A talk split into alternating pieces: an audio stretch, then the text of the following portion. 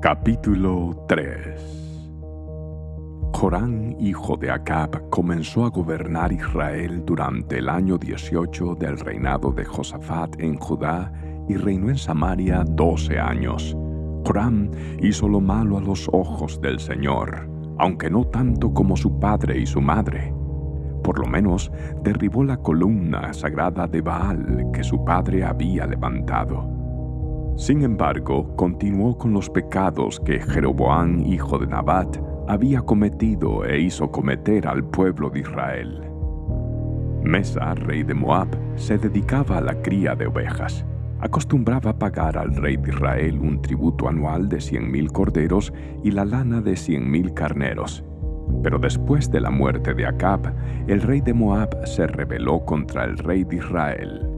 Entonces el rey Joram, sin demora, reunió al ejército de Israel y marchó desde Samaria. Ya en camino, envió este mensaje a Josafat, rey de Judá.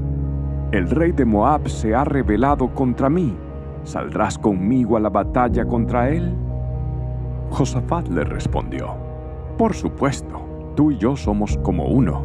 Mis tropas son tus tropas y mis caballos son tus caballos. Entonces preguntó, ¿qué camino tomaremos? Jorán contestó, atacaremos desde el desierto de Edom.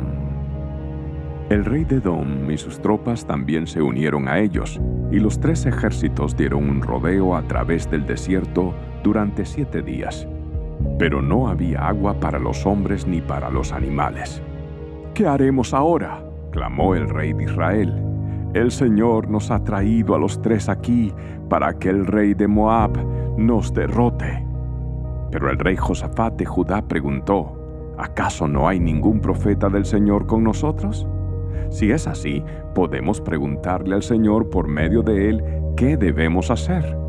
Uno de los oficiales del rey Joram respondió, Eliseo, hijo de Safat, está entre nosotros. Él era el ayudante personal de Elías.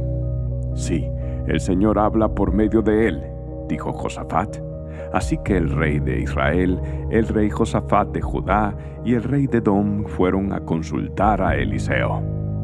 ¿Por qué has venido a verme a mí? preguntó Eliseo al rey de Israel.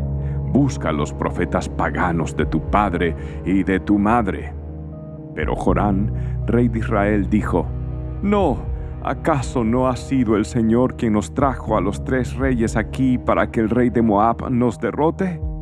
Eliseo respondió, Tan cierto como que el Señor Todopoderoso vive, a quien sirvo, si no fuera por el respeto que le tengo al rey Josafat de Judá, no perdería el tiempo hablando contigo. Ahora tráiganme a alguien que sepa tocar el arpa. Mientras tocaban el arpa, el poder del Señor vino sobre Eliseo, quien dijo, Esto dice el Señor, este valle seco se llenará de lagunas.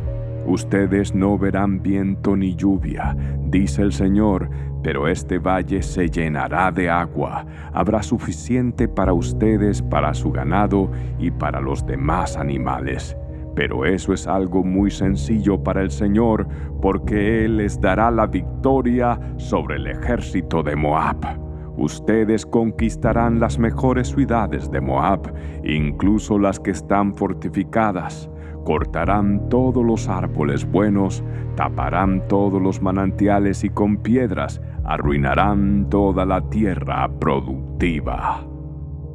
Al día siguiente, como a la hora que se ofrecía el sacrificio matutino, de repente apareció agua, fluía desde Edom y pronto hubo agua por todos lados.